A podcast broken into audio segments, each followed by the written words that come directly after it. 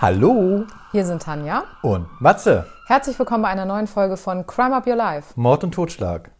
Tanja, heute Ja. etwas ungewohnt, Ja, sehr. weil wir heute tagsüber aufnehmen. Wir machen das ja normalerweise mal abends, Ja. aber das ging organisatorisch nicht anders. Ich finde das aber sehr gemütlich übrigens. Ja, ne? Ja, ist auch hier mal so schön. mit, dem- mit dem Käffchen und so, das hat was. Ja. Äh, Tanja, wir haben ja wirklich irre viele Zuschriften gekriegt bezüglich unserer Halloween-Special-Geschichte. Ja. Da möchte ich nur mal ganz kurz einen Auszug machen. Und zwar Britta, die hat uns geschrieben aus Hannover. Die hat geschrieben, sie konnte nicht schlafen danach. Oh, Mit einem Smiley aber. okay. Und sie freut sich auf, eine, auf einen nächsten Special, den wir machen. Müssen wir uns mal was überlegen, vielleicht zu Weihnachten. Weihnachtsspecial vielleicht Hm? mal wieder. Hatten wir letztes Jahr gemacht. Stimmt. Und da fiel mir bei ein, vielleicht können wir ja mal einen Aufruf machen, dass uns unsere Hörerinnen und Hörer ein Weihnachtsgedicht zuschickt, was so ein bisschen makaber ist. So wie ich meins letztes Jahr Ja. vorgelesen hatte. Vielleicht sowas in dieser Richtung. Vielleicht haben wir ein paar kreative Köpfe. Ja, das wäre doch mal ganz toll. Da könnt ihr mal euch dran beteiligen und wir würden das dann zu un unserer Special-Sendung. Also kann man eigentlich sagen, wir machen eine Weihnachts-Special-Sendung? Doch. Ja, dann legen wir uns jetzt fest, ne? legen wir uns jetzt fest und wenn ihr wollt, dann schickt ihr uns einfach mal ein makabres Gedicht zu, was wir dann hier auch zum Anfang der Folge präsentieren.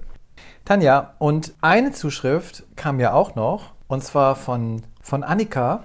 Annika hat uns ja darauf hingewiesen, dass wir ja immer so viel versprochen haben, äh, dass wir in der neuen Staffel auch immer eine Kurzgeschichte dabei haben. Und da muss ich ganz ehrlich sagen, ich hatte ja vorletztes Mal eine vergessen und du hattest letztes Mal auch gar keine. Ja, und das Versprechen hast du ja gemacht.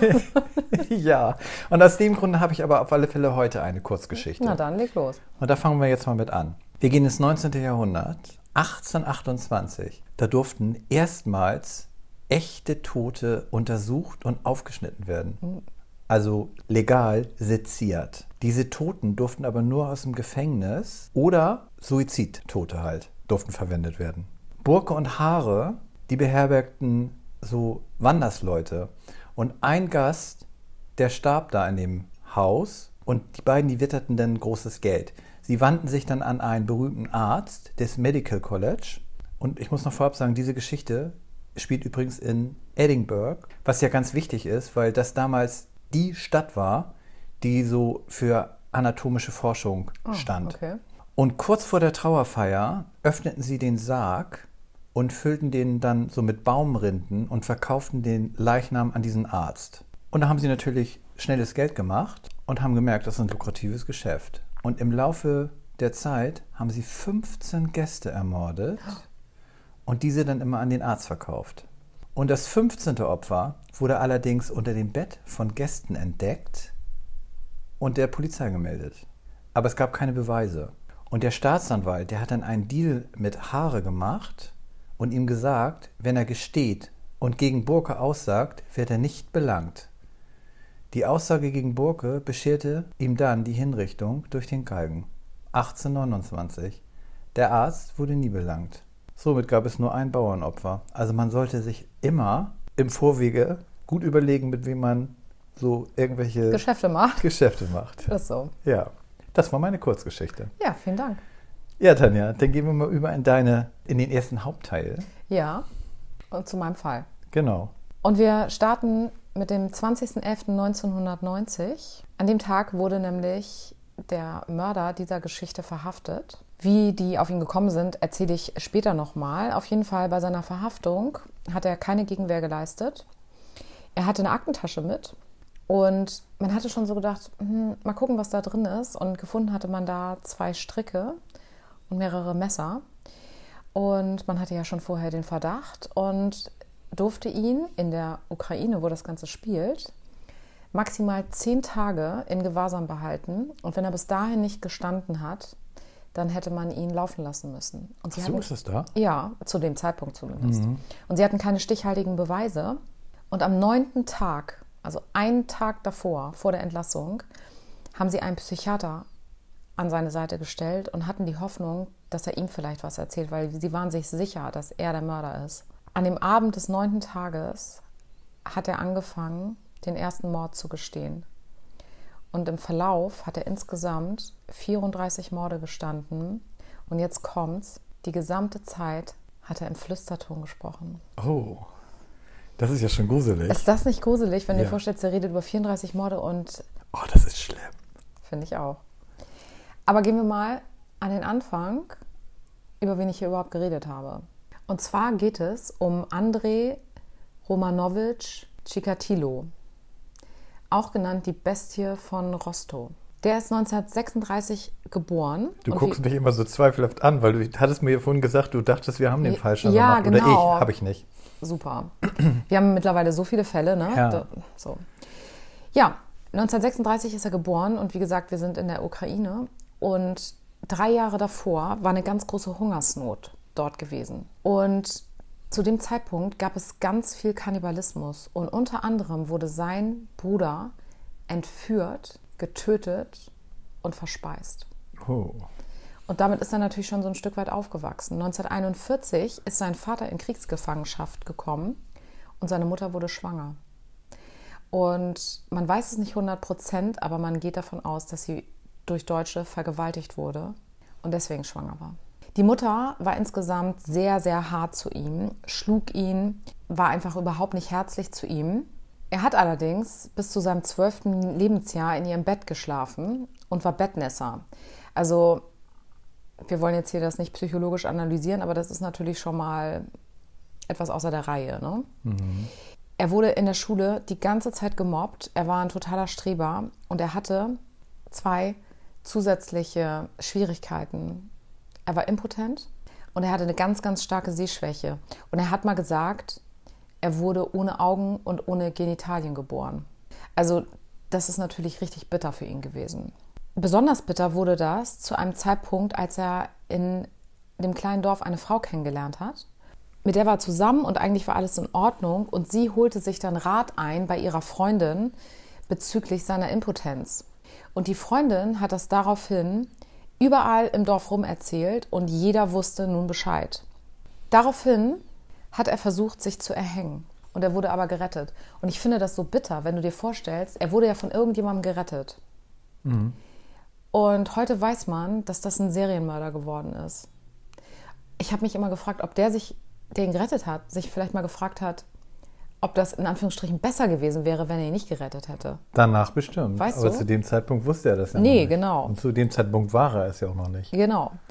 Und er ist dann ins Umland gezogen mit seiner Mutter und seiner Schwester und hat dann da als Nachrichtentechniker gearbeitet und hat dann geheiratet. Und diese Heirat war so ein Stück weit arrangiert durch seine Schwester. Also er hat sich da nicht sehr geliebt gefühlt von seiner Frau. Und er hat zwei Kinder bekommen, eine Tochter und einen Sohn.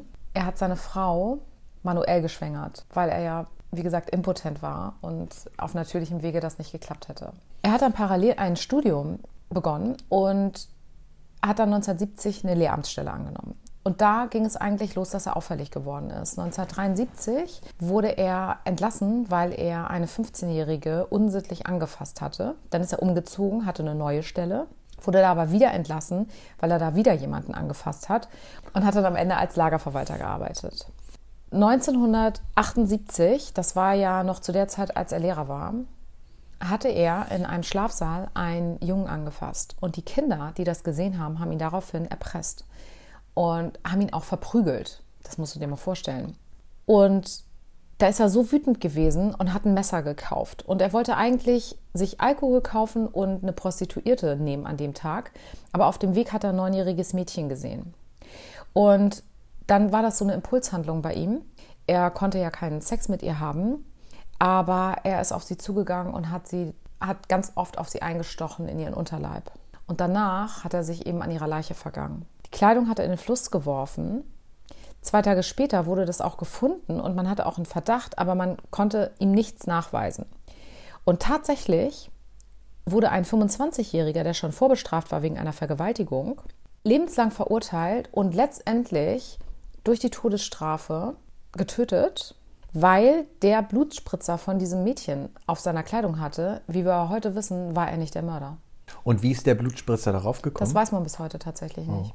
Krass. Ja, So schnell kann man in so eine Geschichte genau. kommen. Und über die Jahre hat, hat er eigentlich immer ähnlich gehandelt. Er hat sich Obdachlose, Ausreißer oder Prostituierte gesucht, hat versucht, sie zu vergewaltigen. Das hat nicht funktioniert wegen seiner Impotenz. Dann ist er wütend geworden und hat dann die Opfer verstümmelt. Das hat ihn auch erregt als einziges noch und hat sie dann erstochen, erwürgt oder mit einem Hammer erschlagen. Die Männer hat er kastriert und von den Frauen hat er die Genitalien abgeschnitten und gegessen. Entweder roh oder überm Feuer geröstet und dann gegessen. Er hatte so ein kleines Haus und da in der Nähe war ein Wald und da hat er dann so ein Feuer gemacht und wie gesagt dann das eben da wie bei so einem Lagerfeuer quasi die Genitalien verspeist. Krass. Du kommst mal wieder mit einem Thema heute. Schon wieder ein Kannibale, ne? Haben wir auch schon das eine oder andere Mal gehabt. Und über zwölf Jahre hat er mindestens 53 Morde insgesamt begangen. 34 Morde hat er ja gestanden, aber man geht von mindestens 53 Morden aus. Es wurden nicht alle Leichen gefunden. Geht ja vielleicht auch nicht mehr so, ne, wenn er die aufgegessen hat. Er hat sie teilweise gegessen, teilweise sind sie schon dann auch verwest gewesen, teilweise wusste er auch gar nicht mehr, wo die waren. Er hat zum Beispiel von 81 bis 85 32 Menschen getötet. Ne? Das ist so eine kurze Zeit und so viele Menschen, da ne, konnte er Klar, sich da kannst du nicht alles nachvollziehen, ja. Genau. Und die Polizei kam ihm immer mehr auf die Spur und er wurde immer unsicherer und somit haben die Morde, die Anzahl der Morde auch immer weiter abgenommen im Vergleich eben zu bis 85. Aber in die 90er hinein hat er sich wieder etwas sicherer gefühlt und tatsächlich gab es da auch eine ganz spezielle physische Auffälligkeit. Und zwar erstmal war es so, in der Ukraine wurde dieser Fall eigentlich einem Homosexuellen zugesprochen. Das heißt, man hat ganz, ganz viele Männer überprüft, aber fast nur Homosexuelle. Und insgesamt wurden im Rahmen dieses Falls 105 Menschen verhaftet. Wie gesagt, hauptsächlich Homosexuelle. Und drei davon haben Selbstmord begangen, weil sie so verzweifelt in der Haft waren. Ja. Obwohl sie ja faktisch nichts damit zu tun hatten, wie man heute weiß. Einmal, als man ihm auf die Schliche gekommen ist, zumindest fast, gab es eine Auffälligkeit bei der Blutgruppe. Und zwar passte quasi, man hatte ja Sperma gefunden und in dem Sperma konnte man aber nicht quasi dieselbe Blutgruppe nachweisen wie in seinem Blut. Und dadurch hatte man ihn ausgeschlossen zu dem Zeitpunkt. Und jetzt komme ich dazu, wie er dann letztendlich gefasst wurde. Und zwar hatte ich ja von dem Wald erzählt, wo er die Genitalien gegessen hat und auch viele Morde begangen hat. Und ein Beamter, der hat ihn im Wald entdeckt und hatte auf seiner Kleidung rote Flecken und Schlamm gesehen. Allerdings wurde er zu dem Zeitpunkt wieder freigelassen, weil seine Papiere in Ordnung waren. Später hat man dann aber genau an der Stelle Kleidungsstücke gefunden und daraufhin ist man nochmal auf ihn zugegangen und hat ihn eben verhaftet und die Geschichte hatte ich ja bereits am Anfang erzählt. Letztendlich wurde er für 53 Morde angeklagt, 34 Morde hatte er, wie gesagt, gestanden und vor Gericht wurde er in einem Käfig präsentiert. Wie Hannibal Lecter. Genau, so ein bisschen so zu seinem eigenen Schutz, weil das eben ein Fall war, der hohe Wellen geschlagen hat. Und ich weiß nicht, ob du den Film Citizen X kennst. Nee.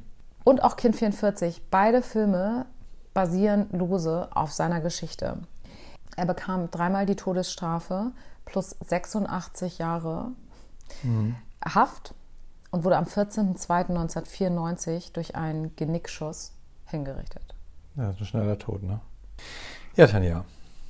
Da waren wir wieder kannibalismusmäßig unterwegs. Ja, Und wir gehen jetzt heute mal. Ich habe es ja manchmal so mit Häusern. Und ich habe heute mal wieder ein Gruselhaus für Okay. uns.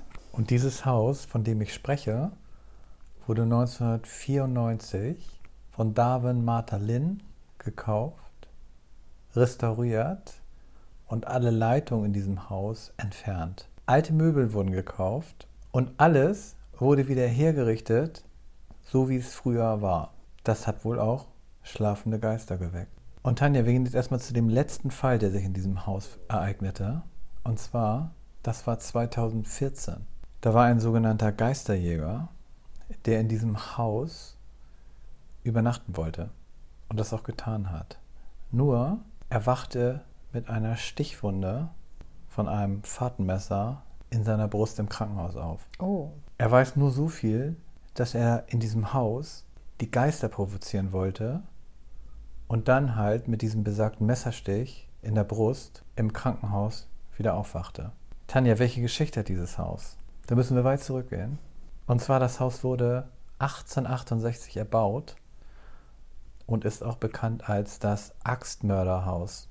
1903 ist die Familie Moore da eingezogen und die Familie Moore, die bestand aus sechs Familienangehörigen, also die beiden Eltern und vier Kinder. Aber bei, diesem, bei dieser Tat in der Nacht waren noch zwei weitere Kinder dabei. Die sind alle am Vorabend in die Kirche zum Children's Day gegangen und sollen so gegen 23 Uhr wieder zu Hause gewesen sein. Und am nächsten Morgen hat die Nachbarin ihre Wäsche aufgehängt und sich gewundert, dass dieses Haus komplett ruhig war. Du musst dir vorstellen, so ein typisches amerikanisches weißes Holzhaus, wie die so gebaut sind mhm. halt. Und dann ist sie so zu dem Haus gegangen und hat auch geklopft, hat niemand aufgemacht und sie wollte durchs Fenster gucken. Die ganzen Fenster waren abgehängt. Daraufhin hat sie den Bruder von den Moores verständigt. Der kam dann mit einem Zweitschlüssel. Alle Fenster waren abgeklebt, wie ich gesagt habe, und auch drin waren alle Spiegel abgehängt mit der Kleidung und mit oh. Bettlaken. Und Spiegel, sagt man ja immer, ne, ist das Tor zu den Geistern. Ja. Als erstes fand der Bruder die beiden toten Mädchen, die halt zu Besuch mitgekommen sind, Lena und Ina. Später wurde festgestellt, dass Lena die einzige nicht schlafende Person war. Sie hatte Abwehrspuren. Sie lag auch nicht im Bett und ihre Unterwäsche fehlte. Man nahm an, dass sie sexuell missbraucht worden ist. Und Lena und Ina, sie hatten beide starke Schnittverletzungen im Gesicht und wurden nur anhand ihrer Bibel und ihrer Kleidung identifiziert. Muss ich mir vorstellen. Ja, wie, wie doll das dann, wie, wie derbe die Wunden gewesen sein müssen. Ne? Ja. Daraufhin haben sie natürlich sofort die Polizei verständigt. Und in dieser Zeit sind Unmengen an Nachbarn neugierigerweise durch dieses Haus gegangen und haben sich die Toten angeguckt, oh. die ja aber auch abgedeckt waren durch Kleidung wiederum. Ja. Aber trotzdem. Und was den Tatort ja auch kontaminiert. Ja. Also die Suche nach dem Täter war natürlich dadurch erschwert. Und alle anderen Opfer wurden auch mit der Axt erschlagen. Die wurden aber nicht mit der Schnittseite, sondern mit der stumpfen Rückseite mhm. erschlagen, richtig. Und vor den Betten, vor jedem Bett, stand eine Kerosinlampe. Finde ich auch gruselig, mhm. wenn man sich das so vorstellt. Trotz dieser ganzen Menschen, die da in dem Haus waren, konnte man aber feststellen, dass der Täter noch was in der Küche gegessen hat. Also er hat sich nach der Tat in die Küche gesetzt und noch was gegessen. Das haben wir jetzt aber auch schon häufiger mal von Tätern gehört, ja. ne? Und er muss auch auf dem Dachboden gewesen sein. Vielleicht war der sogar schon da, als sie weggegangen sind, weil da hat man noch Zigarettenstummel gefunden. Ah, dass er gewartet hat, meinst du? Ja. Dann gab es noch in der Küche einen großen Kessel mit Wasser, der mit Blut getränkt war. Das heißt, der Täter hat sich da seine Hände drin gewaschen. Und auch die Axt hat er komplett gereinigt und in das Nähzimmer gestellt, wo die beiden toten Mädchen gefunden mhm. wurden. Und warum diese Tat überhaupt geschah, das weiß man nicht. Man fand auch keine Fingerabdrücke. Und alle Wertsachen waren auch noch da. Und dann gab es ja schon den ersten Verdächtigen. Der war nur ganz klein. Und die haben an der Decke Schleifspuren von der Axt gefunden. Das heißt, der Täter ist wie in so einem Horrorfilm mit so einer schwingenden Axt oh durchs Haus gelaufen und hat dadurch, durch, dieses, mhm. durch diese propellerartigen Bewegungen, die Decke damit auch getroffen. Und dieser kleinwüchsige Mann, der konnte es nicht gewesen sein, ja. weil das hätte nicht gereicht. Ja. Der wäre da nicht angekommen mit der Axt. Also sein Glück, ne? Ja. Und dann gab es noch einen geisteskranken Pfarrer, der wurde auch verurteilt, weil er hatte gesagt, er sei den dunklen Stimmen gefolgt und habe diese Familie halt umgebracht. Aber da gab es zwei Prozesse und im zweiten Prozess wurde er wieder freigesprochen. Dann gab es dann noch einen Geschäftsmann, der verdächtigt wurde, weil Moore Aufträge verteilt hat und der hat keinen Auftrag von ihm abgekriegt. Und dann gab es dann noch einen Auftragskiller, der kam auch noch ins Visier. Der hatte allerdings ein Alibi, aber der soll auch seine Frau und sein Kind mit der Axt getötet haben. Oh.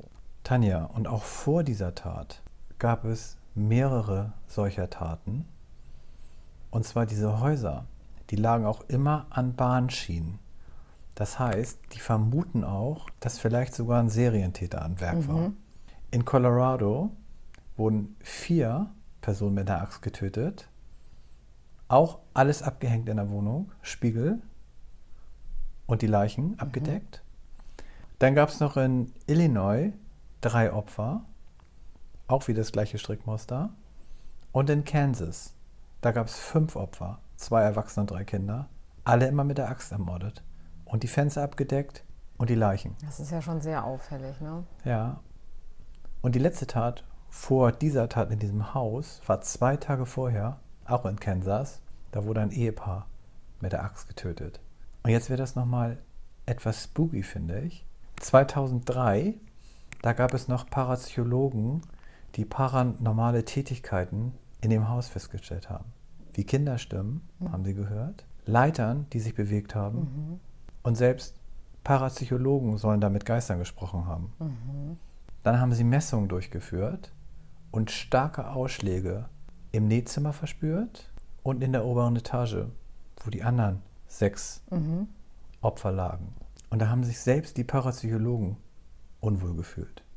Und im Nähzimmer wurde bei den Messungen auch eine Stimme mit aufgezeichnet, die sagte, wir verstecken uns. Auch kurzweilige Gerüche zogen durchs Haus. Tanja, das ist gruselig, oder? Ja, sehr. Und letztendlich steht dieses Haus immer noch und man kann dort mitternachts Taschenlampentouren buchen. Das stelle ich mir auch ganz gruselig Ja. vor. Und Übernachtung in dem Haus. Oh Gott. So wie dieser 2014 mit dem Messer.